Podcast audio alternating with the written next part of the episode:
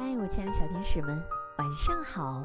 欢迎收听微小宝睡前童话故事，我是橘子姐姐。你们还记得小主播小溪吗？他呀，对小怪兽呢是既害怕又非常感兴趣。不知道你对于小怪兽是不是也是这样呢？今天啊，我要给你们讲一个关于小怪兽的故事，一起来听听吧。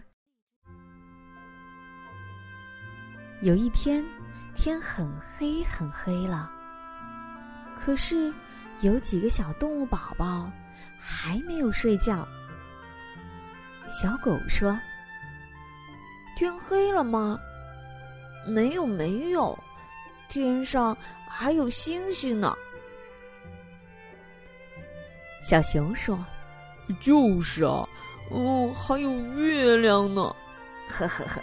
月亮可亮了，小刺猬也来了，说：“嗯，还有萤火虫啊，萤火虫可亮呢。”这时，小怪兽听见了，这个小怪兽啊，最爱吃小动物了。它张开嘴巴，啊呜一口，就把动物宝宝们都吃进大大的肚子里去了。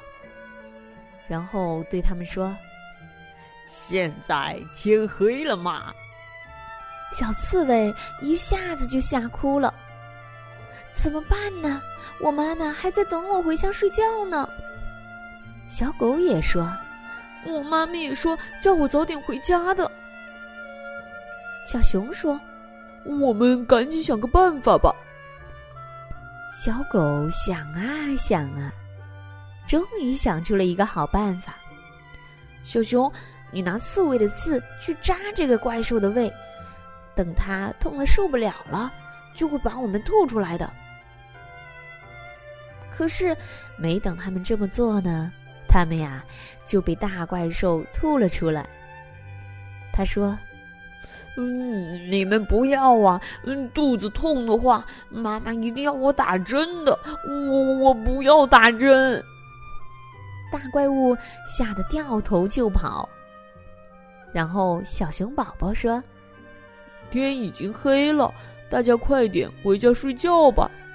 再见，再见，再见。”小刺猬、小狗也向小熊告别，回家睡觉去了。